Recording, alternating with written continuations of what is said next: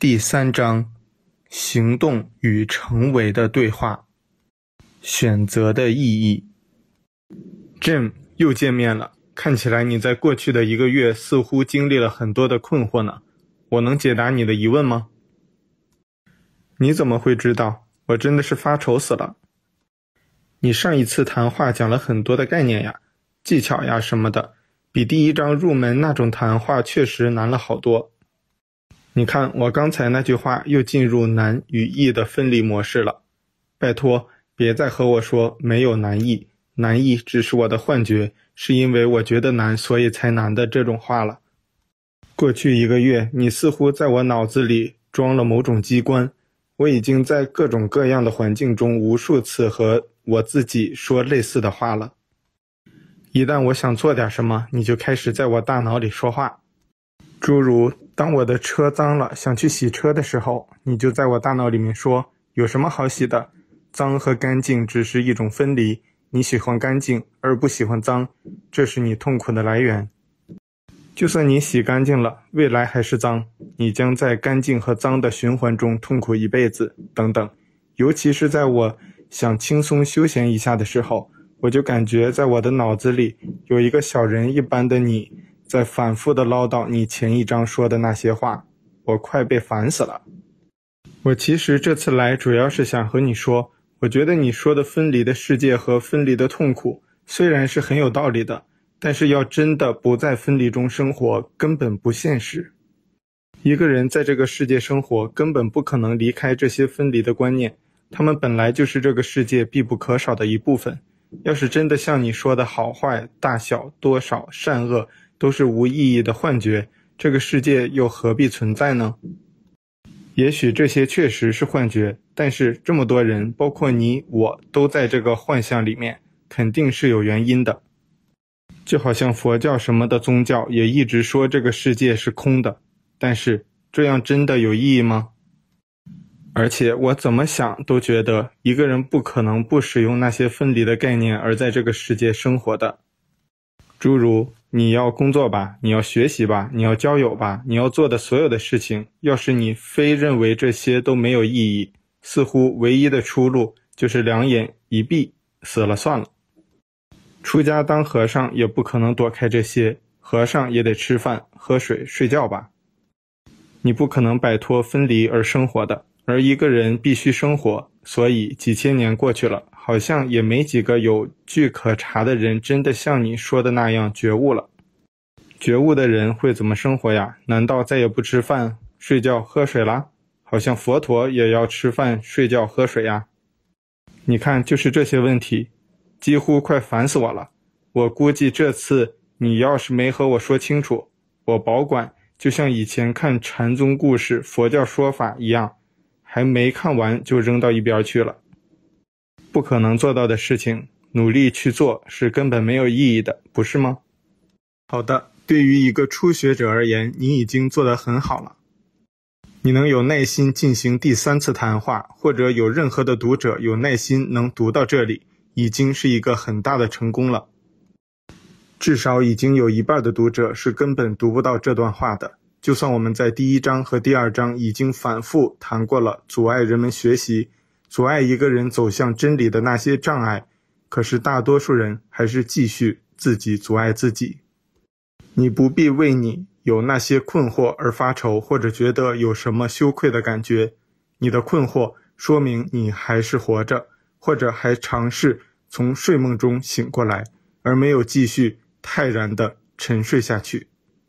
但是因为你睡得实在太久了，所以在醒过来的过程中，必然会感到某种颠倒的迷茫，而你有这些困惑是必然的，因为你还没有完成第三章。我们在第一次谈话中说过，前三章是一个基础，在没有完成前三章之前，你在睡梦中的眼睛都还没有完全睁开一次，就好像一个人刚醒过来的那几秒，你其实还是怀疑自己在梦中，你睁着迷蒙的双眼，努力分辨一个真实的世界。你虽然知道这是一个真相的世界，但是你还是大部分沉浸在过去睡梦中的世界的。大部分人这时候会继续睡过去，进入真实的那几秒，就好像做了一个梦中的小梦一样。很快，他们会把那个真实的小梦给忘记掉。但是，等这次谈话完成，我们前三章的基础框架就完全完成了。你就至少已经在真相的世界里面，至少睁开一次眼睛了。你就已经具备了某种真相的相对比较全面的基础了。这个时候，一个完整的世界会展现在你的面前，至少你会有那一瞬间是可以看清的。至于你相信不相信那是真实的世界，并愿意在之后一直清醒着，这是第三章以后的事情。我从第一次谈话到这一次，其实都只是在做一件事情，帮助你至少睁开一次眼睛，看清一次真实世界的完整构架。等这一次谈话完成，你虽然肯定还是会有疑惑，但是你至少可以不再用一知半解的知识去尝试理解这个真相的世界了。这就好像你不可能只学加减，不学乘除。然后想去解决微积分的问题。不过，等这一章完成，你的加减乘除就学完了。虽然你还是不能处理微积分，但是日常的那些算术肯定是可以应对自如的。而微积分这样的更深入的难题，需要我们在第三次谈完对一些更实践性的问题进行探索以后，才能获得解决的工具。最后你会发现，你所拥有的工具不仅仅可以解答你生活中的任何问题，即使宇宙难题也是可以一样解决的。太傻天书即使是自称能解决所有问题的最后一本书，你还是要一步步的来学习，而不可能读完第一章就可以解决一切的问题了。就好像你问的更多的是生活的难题如何用不分离的方式来解决。这是一个规律具体应用技巧的问题，类似你虽然学会加减乘除，你再背个九九乘法口诀，会更快更迅速的应对是一样的道理。所以这一章我们将教导太傻的生活原则，这是你在现实生活中应对一切难题、焦虑和矛盾的原则，也可以作为你面对任何选择的原则。我会具体的给你演示如何不进入分离，而在合一的完整中面对你刚才提到的种种生活环境，并且获得一种没有恐惧、没有疑虑、没有期待、和谐统一的生活状态。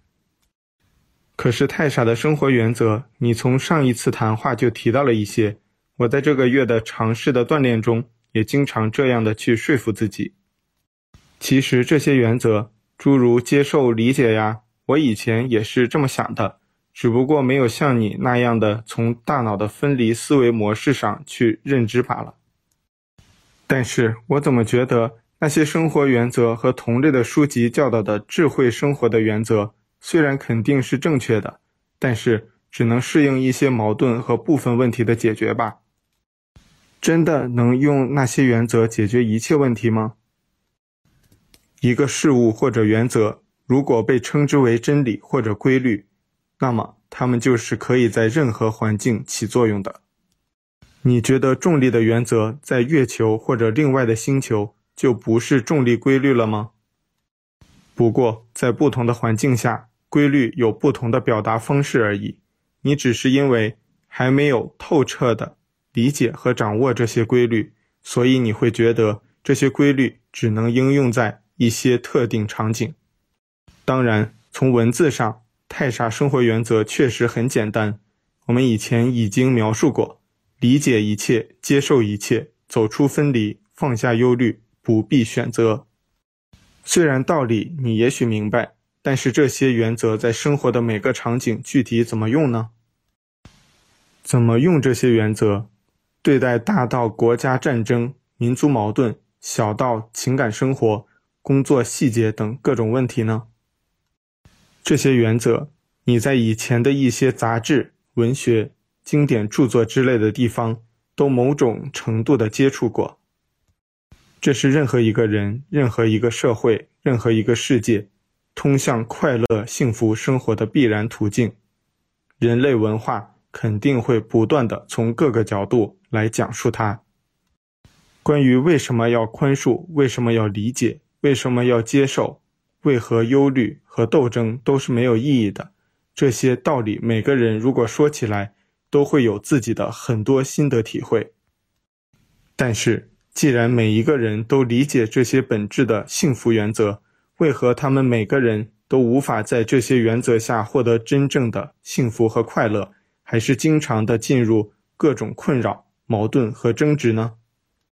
这仅仅是因为你不理解分离和分离力量对你的操纵，不了解大脑病毒的顽固和他们占领你思维模式的手段，因此你也不可能理解那些通向幸福的生活原则。怎么完整的在你的生活的各个细节中去实践？一个人的现实情况是，他经常会提醒自己，在人际交往中、工作生活中去实践诸如宽恕、爱、接受、理解之类的这些内容。但是他又会在很多其他的环境，诸如被指责、被嘲笑、争论国家战争到底有没有必要，是不是应该批评暴力。如何面对生活中大大小小的困难和恐惧之类的这些问题上，感到困惑和矛盾。在上一次谈话中，我们更多从大脑的认识模式和分离的无所不在，帮助你看清一个基本的现实。我们其实并没有谈多少如何去理解这种分离和如何在这个分离世界生活的技巧与对合一的实践方式。而这一章，太傻的生活原则将给你彻底解决这些现实问题。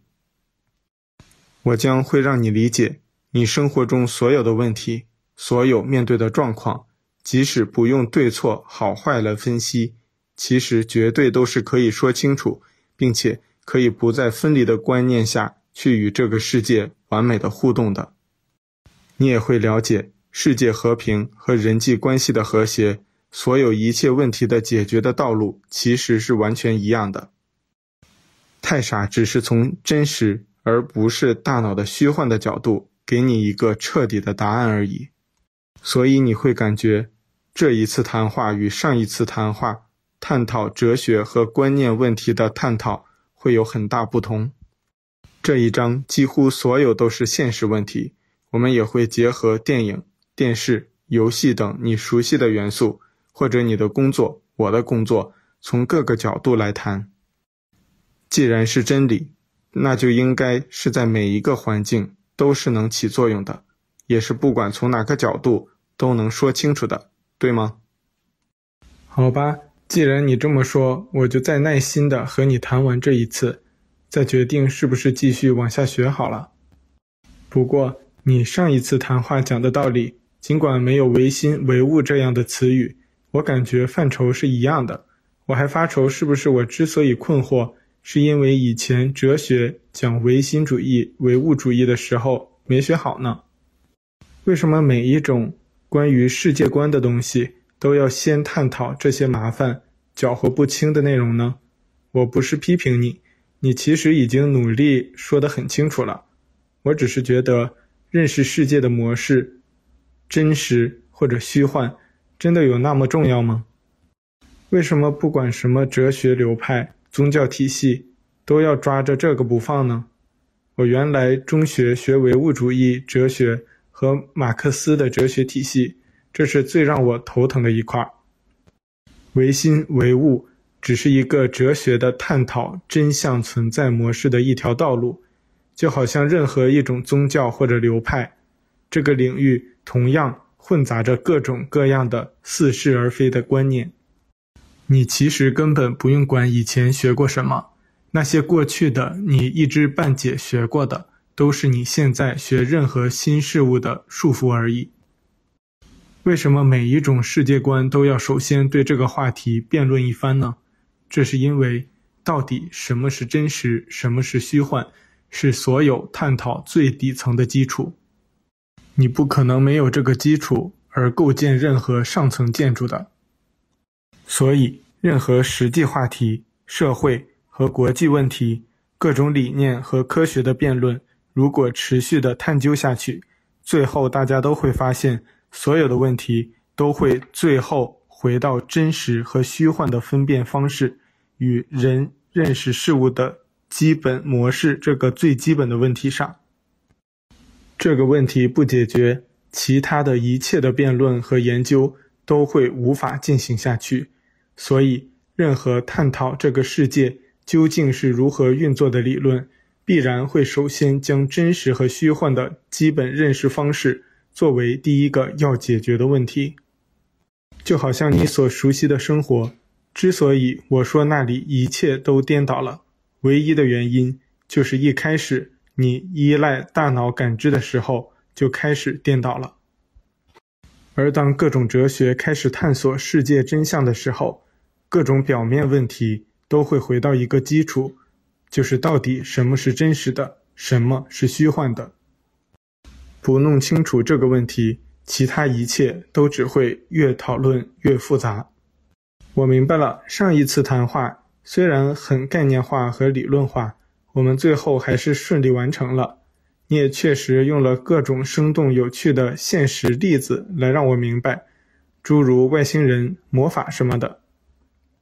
我想，虽然我在如何实践上还有不少困惑，但是我对大脑没有认知能力、分离对我们生活的控制，并且它是导致一切痛苦和矛盾的根源这些概念，还是能完全接受的。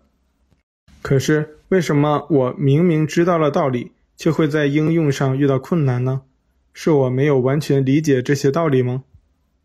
你的关于消除分离，和走向合一的实践和应用方式上的困惑，是几乎每一个走上这条自我探索的道路的人都会不可避免地经历到的。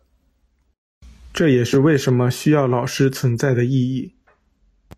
每个人将会在自己的各种探索的道路上遇到种种的疑惑，老师作为他的一个兄长，一个已经走过这条道路，从沙漠中心脱离。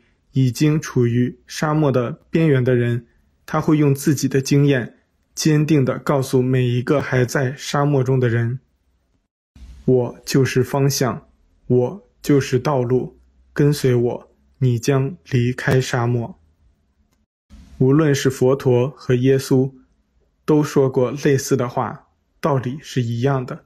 他们都是太傻的教师，只是他们不用“太傻”这个名字。也许用的是圣灵，也许用的是真我，也许是涅槃，但是没有区别。无论是太傻天书还是佛教经典、大师教导、智慧天书，所有这类书籍或者课程，终究只是一门固定的道路的阐述。即使他们说的都是真理，但是每个人的道路和在自己道路上的经历是完全不一样的。老师必须根据每个人具体的情况、具体的困惑的根本，给出针对性的解答。这与这个世界因材施教的概念是完全一样的。就好像《太傻十日谈》，即使是留学申请的经典，自称已经解决了留学申请领域所有问题，是类似圣经一般的参考宝典。但是，为何有了《太傻十日谈》？还有太傻留学这样的服务机构存在的必要呢？太傻留学这样的服务机构，事实上就是留学道路上的老师。你即使道理再明白，你还是会面对实际操作中自己的各种问题的特殊性。而这些问题，只有那些真正掌握真理，并且知道真理在具体问题上如何应用的老师，才能真正帮你解决。他们都是你留学道路上不可缺少的伙伴。这也是为什么太傻的咨询顾问一般都被他们的客户称之为老师的根本原因，因为他们确实是带领着学生走出一个个或大或小的沙漠的导航者。然而，即使有老师，从长长的梦境中清醒的途径，始终是一条狭窄的道路。如果每一个人，都能很顺利地通过各个关卡，这个世界确实早就解放了。但是，其实没有关卡，关卡都是每个人自己在幻觉中为自己设置的。第一章只是一个引起你兴趣的引子。第二章我们确实做了很多理念性的探讨，虽然你会觉得比较枯燥或者难以实践，但是那却是之后一切道路的基础。至少你知道了，你原来所看到的那个世界，至少不像你想象的那样真实而坚不可摧，而是充满漏洞的。就好像《黑客帝国》里的主人翁 Neo 对世界真实性的怀疑一样，这将会成为你走出这个世界的幻觉的引子。最终，你也会必然选择那个通向真实世界的药丸，这是毫无疑问的。但是，每个人走到那一步之前，都需要首先解决自己给自己设置的种种障碍。我们在第二章花了整整一章谈的分离，就是你大脑病毒设置的最大的一个障碍。而这一章，当我们进入第三次谈话的时候，我们也将重点解决究竟如何来消除分离，在生活中实践合一这个问题。我将用我自己的例子——太傻留学的故事，给你展示一个。不再依赖这个世界的分离的幻觉而走上太傻道路的人，是完全可以与这个现实的世界共存，而同时又在这个世界一个不漏地做所有的事情，并且我会让你理解这种生活方式真正的价值和意义，远远超出一种所谓的生活态度。这是一个终极的选择，你从这个世界毕业的唯一的考试。这个世界存在唯一的意义，就好像我自己，我是太傻的教师，我自己每天也喝水、吃饭、睡觉，有时还上网。我管理着一个中国最优秀的留学咨询机构，每年为几千人提供全程的留学指导的服务。我每天要处理各个部门的报告，开各种会议，监督各个项目进度。我有家庭，也有父母。也洗车加油，你做的一切的事情我都做，但是这都不影响我不依赖于时间，也不依赖于分离事实。我可以在任何一个最嘈杂、斗争最激烈的环境中，在任何一刻保持内在的平静，并处于完整的合一和当下一刻。我也不会在任何一刻陷入分离的追逐。我不仅仅没有逃离这个世界，反而在这个世界生活的每一处。只是我用合一的眼睛看不到问题，看不到矛盾，看不到斗争和需要解决的困难。我只看到奇迹，我只看到这个世界本来的真相，所以我也只会创造奇迹。内在的统一是不可能制造任何问题和痛苦的。而在这一次谈话中，我会进一步向你展示，当你走在太傻的道路上，你不仅仅不会失去任何真正属于你的事物，你更会真正的拥有富裕、丰饶、爱情和那些本来就属于你而你却忘记的力量与能力。从某个意义上，太傻留学、太傻网站的道路也是一直在这样的原则的指引下，才真正的走到现在。我会在这一章用更多现实的例子给你展示，这一切并没有矛盾，而且他们反而是你真正在这个世界的依赖。真实的规律是不可能无用处的，否则就不可能称之为真实了。好吧，既然你这一章要给我解决这个问题，那我就不预先做出判断了。不过，能不能请你先把在我脑子里的那个说话的人关掉？你原来说我的大脑总是喋喋不休，我觉得你安排的那个小太傻才是真的喋喋不休的。先让我安静一会儿吧，要不然我肯定崩溃掉。你所说的脑子里的那个声音，那不是太傻的声音，更不是什么小太傻的声音。太傻没有大小。如果你觉得是小太傻，那肯定是你大脑病毒的伪装。其实还是你的大脑病毒的喋喋不休，只是这次大脑病毒给自己戴了个太傻式样的头套罢了，就好像披着羊皮的狼，狼的本质却不会改变。记住，太傻的声音只会让你平静、安宁、喜悦和真实的爱。那些带来困扰、分离、忧虑、困惑、无助、恐惧、怀疑。和各种情绪反应的，其实都是你大脑病毒的声音。这是一个永远有效的分辨的方式。你的大脑病毒不会喜欢你的安宁和内在的平静，它只会催着你怀疑这个，追逐那个。而太傻本身就是安宁与平静，也不会教导太傻合一的眼睛根本看不到或者不存在的其他事物。不过，你有这种矛盾和困惑体会，说明你真的某种意义上确实学会了第一章和第二章的很多主题。只是因为你并没有学完，你还没有建立一个能够以比较完整的体系看这个世界的框架，所以你不知道怎么应用，如何实践，如何在各种场景一边看似在做，do，其实是在成为。Being，你只有完成这次谈话之后，你才可能真的开始全面的理解这本书框架的。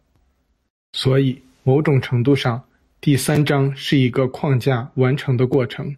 这也是我们为什么在第一章一开始给读者的建议是，读完前三章再决定是不是继续读或者放弃这本书。你其实不会放弃这本书。不管你曾经怎么批评他、讽刺他，认为不切实际、虚无缥缈，你都只是暂时的离开。你早晚会重新拿起这本书，直到这本书成为你的最后一本书。过程和时间本身就是一个幻觉或者工具。太傻是不会为时间本身而忧虑的。你之所以会感到在这样的困惑中相当的难受，核心的原因是你大脑病毒的防御机制被极大的触发了。你的大脑病毒看到了真相的光在驱散黑暗，黑暗本身就是恐惧，它只有触发更多的恐惧和困惑，才能不断地证实自己的存在。不过，这是大脑病毒一个无意义的努力，虚幻不论怎么努力也不可能变成真实。不过他自己却觉得这是可行的，所以还是在持续的努力。而你尽管知道大脑病毒的存在，也知道他们在斗争，但是你却并不愿意真的完全清理他们。所以你会在这种防御机制下感到一些加剧的内在的冲突。不过这也是你在走向真理和光明的象征，能让虚幻恐惧的必然是真实。对你的建议呢，就好像上次谈话给出的建议一样，简单的离开这种辩论和大脑病毒挑起的各种疑问，不要去斗争，不要去琢磨，不要去分辨真假。一旦你开始思考，努力用大脑分辨对错，就已经掉入了大脑病毒的陷阱。大脑病毒就喜欢你去斗争，因为你只能依靠大脑病毒去斗争。太傻。是看不到斗争的，而你的思想斗争也不会有什么意义，肯定不会解决你的问题。就好像我们说过的，对你所恐惧的事物的抗拒，只会加剧这些事物对你的束缚，而解决的方法就是不去想它们。在你不去想的那一刻，你就已经在处于太傻的宁静当中了。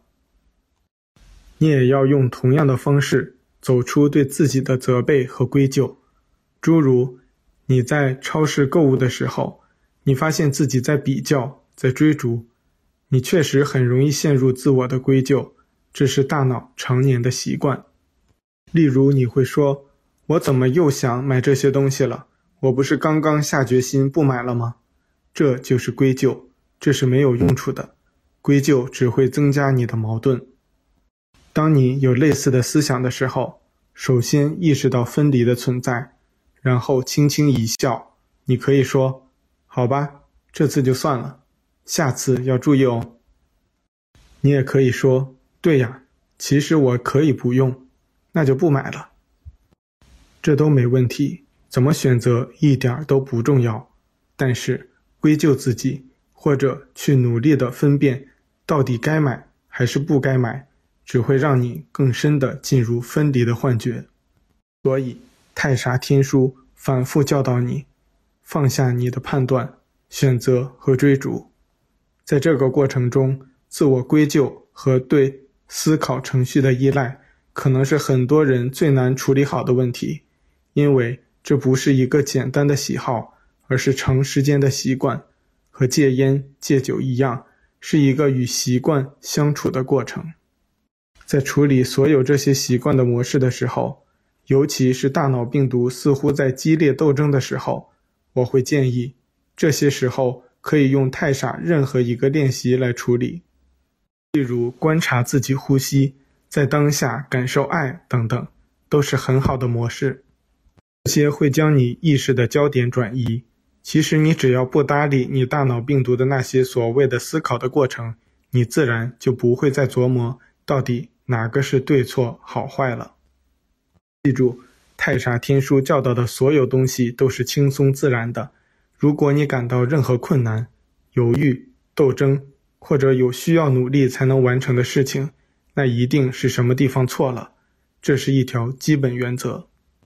好吧，这些上次你也说过，估计上次谈得太多，我一时没注意这个细节。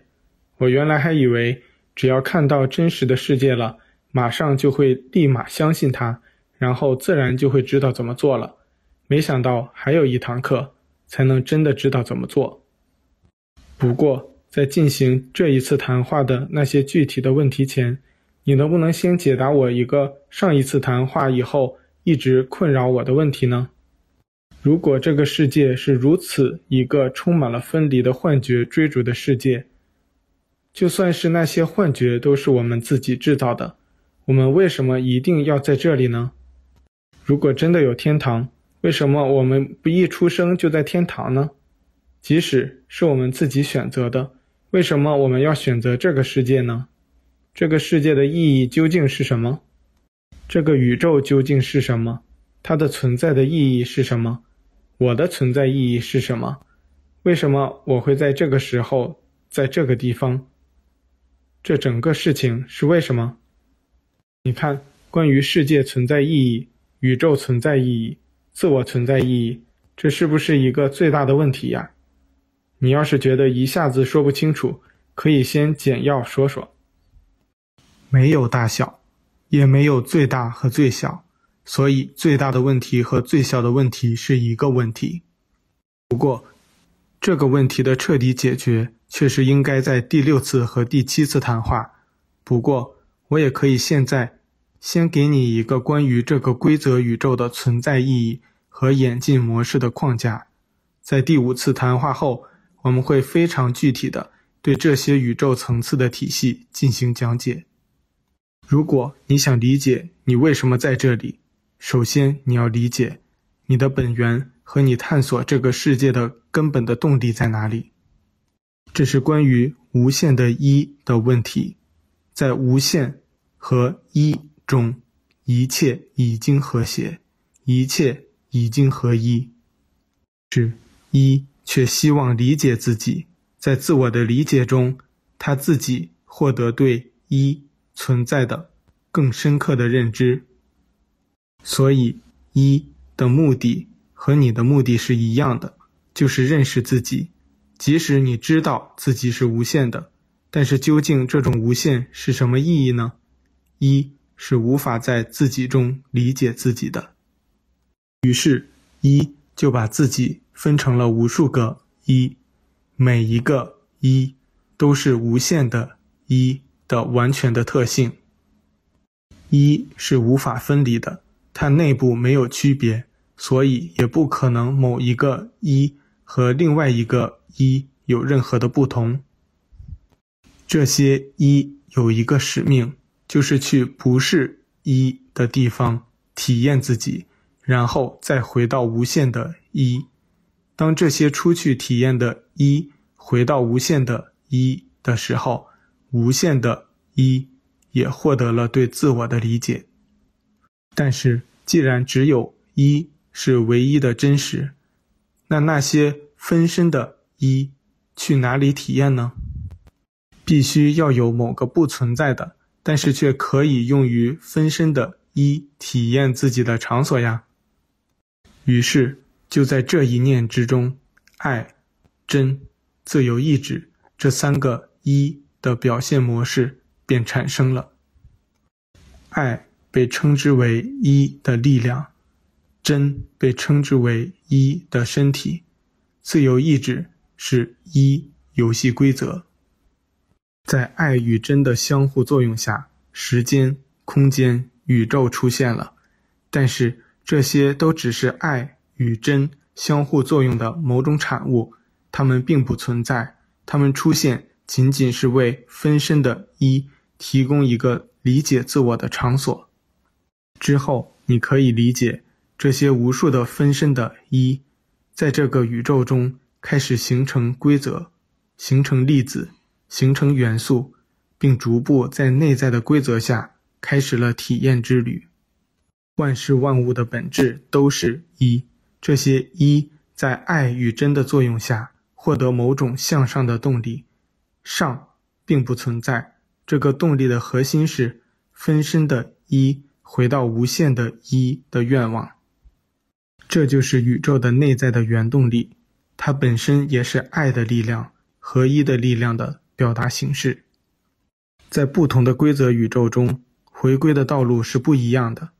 于是。一可以体验到各种模式的存在和道路的意义，没有任何限制，一切都是自由意志。但是分身的一回归的愿望，爱、真、自由意志这三个一的表现模式，却是任何一个宇宙都不会改变的唯一真实和永恒的存在。所以你可以理解，有无限多个宇宙。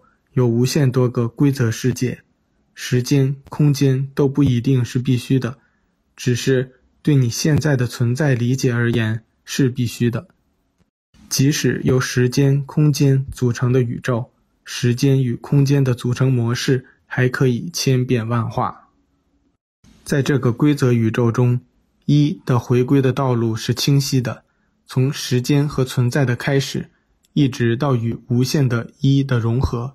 有八个层级的世界模式，意识在第一层世界出现，差别和结构在第二层世界开始，明确的自我意识和灵性从第三层世界开始，爱从第四层世界开始完全启动，真在第五层世界被充分掌握，爱与真在第六层世界平衡，个体在第七层世界合一。七层世界已经是在时间之外了。这个规则宇宙的实现合一的个体，在第八层世界与无限的一融合。第八层世界末也是下一个再次体验的启程，下一个规则宇宙的第一层世界的开始。这两个规则宇宙之间是一个通向无限的一的黑洞。之前两次谈话，我们一直反复说的太傻。本质就是在这个规则宇宙的一个终极的魔法，这个魔法的施展者是在第七层世界的已经走向合一的个体。他们在毕业到第八层世界之前，将自己在这个规则宇宙的近乎无限的体验与智慧，在第六层世界末端创造了一面时间尽头的镜子。这面镜子是每个在时间中的个体。都可以从中看到自己的过去、现在和未来的一个聚合体。这个聚合体就是太傻，而这个太傻的聚合体的唯一的功能，指引，指引每一个这个规则宇宙中漂流的一，回到太傻与太傻合一。只有通过与流浪的一的合一，太傻才能从第六层世界毕业，向着第七层世界。太傻的世界前进，有了这个伟大的时间镜子魔法，这个规则宇宙的每一个流浪的一，于是就不再漫无目的的漂流。除了内在的回归动力之外，他们又拥有了一个更强有力的地图与老师与指引的声音。而这个每个人自己的老师，因为已经是清楚的知道每个个体的过去、现在和未来，并可以直接的从第七层世界合一的智慧那里获得知识，所以太傻清楚的知道你是谁，为什么在这里，要通过什么样的道路回到自己，应该经历哪些体验，才能最快的回到自己。所以太傻对你所有的指引，必然是对你最合适的指引。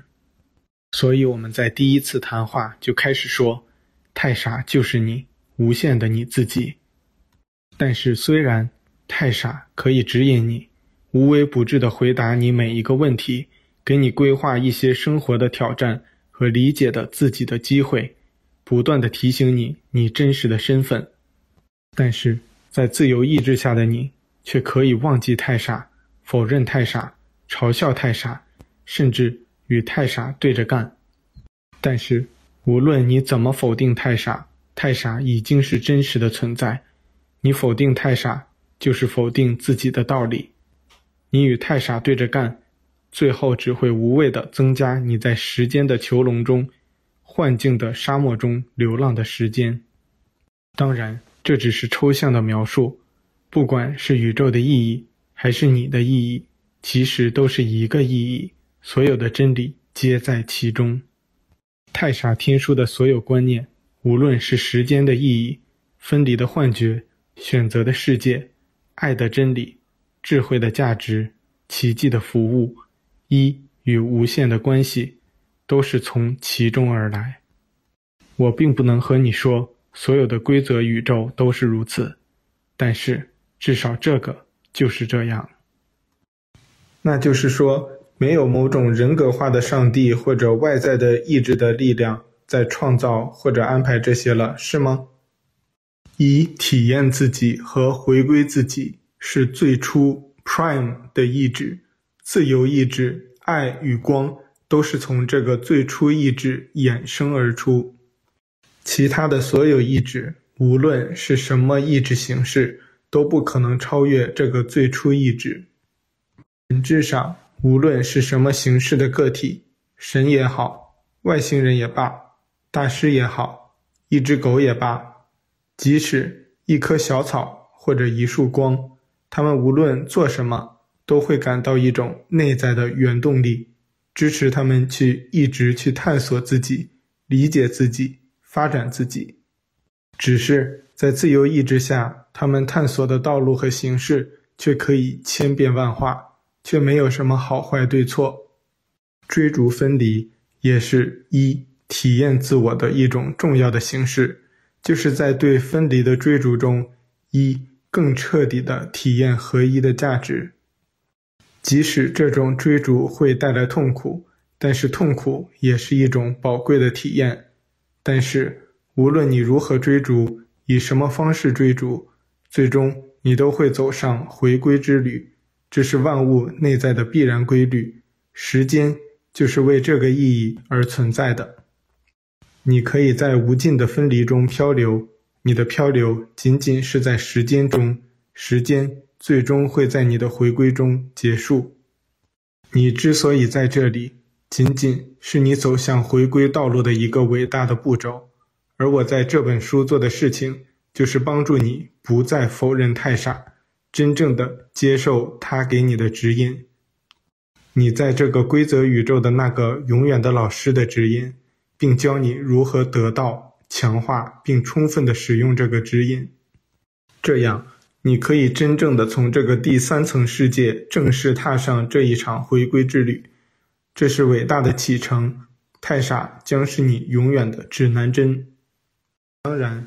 你说的在地球上这个看似分离追逐的沙漠的体验的意义，其实就是你自己选择体验自己、理解自己过程的一个小小的驿站。你选择进入一个的沙漠中心，只是为了更加的理解、绿洲的意义和价值。只有在最深入的分离的追逐中，你才能看清合一对你真正的意义和价值。而如何离开这个沙漠，至少离开这个沙漠的中心，如何从这个第三层世界毕业，当然是和你在这个第三层世界要学习的课程紧密相关的。这个课程本质就是，你选择如何对待自己与自己之外的世界，到底是以更多的合一，还是以更多的分离对待自己和别人？是更多的服务别人，还是更多的服务自己？这是每一个明确的自我意识诞生之后，首先要解决的问题。但是这个问题却不是一个小问题。这是真正一个世界层次，每个个体要花几千甚至几万次的在不同世界漂流的体验，才能真正做出的一个选择。这也就是这个世界存在的意义和价值了。你在其中，就是为了做出这个终极的选择。一旦你做出这个终极的选择，你就可以从这个沙漠的中心层次的世界毕业了。向下一层的爱的世界前进。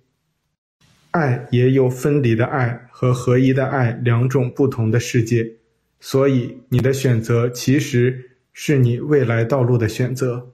你究竟将通过哪一条道路回到太傻，回到无限的一的选择？而这个选择的问题，也是我们这次谈话的主题。你只有放下选择，无需选择的时候。你才是真正做出了选择，这也是太傻的选择。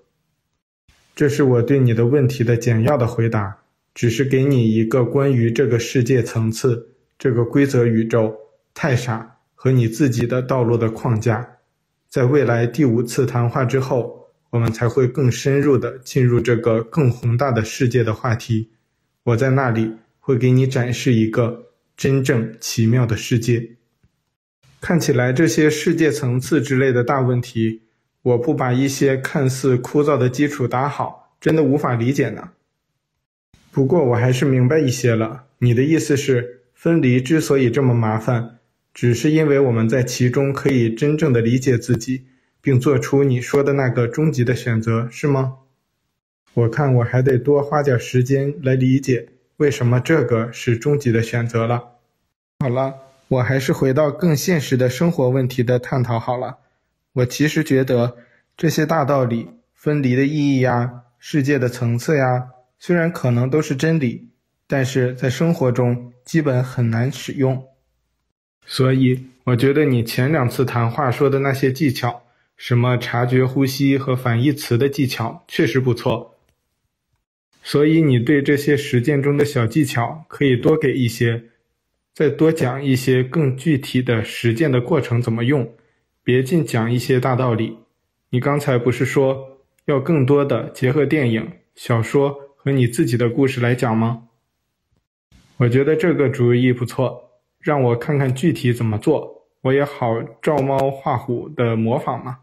不能完全自己去探索，这样确实太累了。比如，你可以告诉我怎么具体解决一些问题，诸如。刚才我到你这里，从国贸到丰联广场才不到三千米的路，竟然堵了一个小时，我郁闷坏了。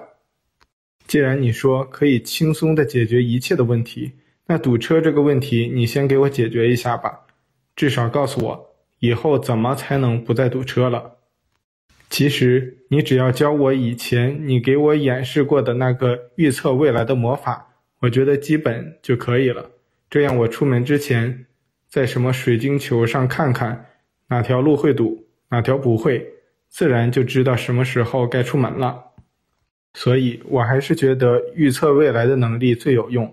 虽然你说那只是大脑病毒的升级功能，可是在我看来，时间既然是这个世界最基本的大脑的幻觉，那么解决时间问题的能力，当然是最核心的能力了吧。如果这个世界是一场网络游戏，只能带来一个装备，或者只能带上一个最重要的技能，那肯定就是这个技能了。这样至少出门就再也不用头疼北京堵车的事情了。